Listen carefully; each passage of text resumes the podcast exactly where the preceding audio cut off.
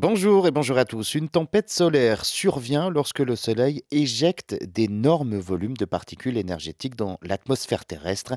Jusqu'ici, hein, la plus grande tempête solaire connue et observée était celle de 1859, connue sous le nom de l'événement de Carrington, des euh, particules énergétiques qui avaient donc entraîné alors la destruction de machines télégraphiques et créé une sorte de grande lueur, au point, dit-on, qu'en pleine nuit, il était donc possible de lire le journal et que certains oiseaux s'étaient mis à chanter, pensant que c'était le petit matin. Mais une équipe scientifique internationale impliquant notamment l'université de Leeds et le Collège de France vient d'établir qu'il y a eu une tempête solaire encore plus importante il y a 14 300 ans.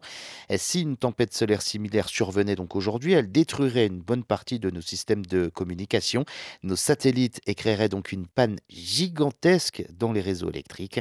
L'existence de cette tempête solaire de plus de 14 000 ans a été révélée par l'analyse de troncs d'arbres préhistoriques originaires des Alpes du Sud, en lisant en fait le passé dans des cernes d'arbres, en découpant au scalpel des échantillons de bois dans chaque cerne eh bien, ces scientifiques ont pu remonter dans le temps et identifier un pic de carbone 14 il y a 14 300 ans. Effectivement, le carbone 14 est connu comme euh, outil de datation des objets archéologiques de plus de 55 000 ans.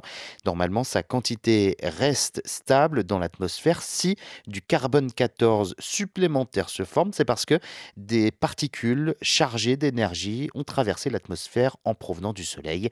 La connaissance de cet événement exceptionnel vieux de plus de 14 000 ans, apporte ainsi de nouvelles connaissances sur l'activité du Soleil. Alors ce n'est pas la première fois hein, que des troncs d'arbres nous permettent de lire le passé. De manière plus classique, ils sont aussi très utiles pour avoir des informations sur le climat des siècles passés.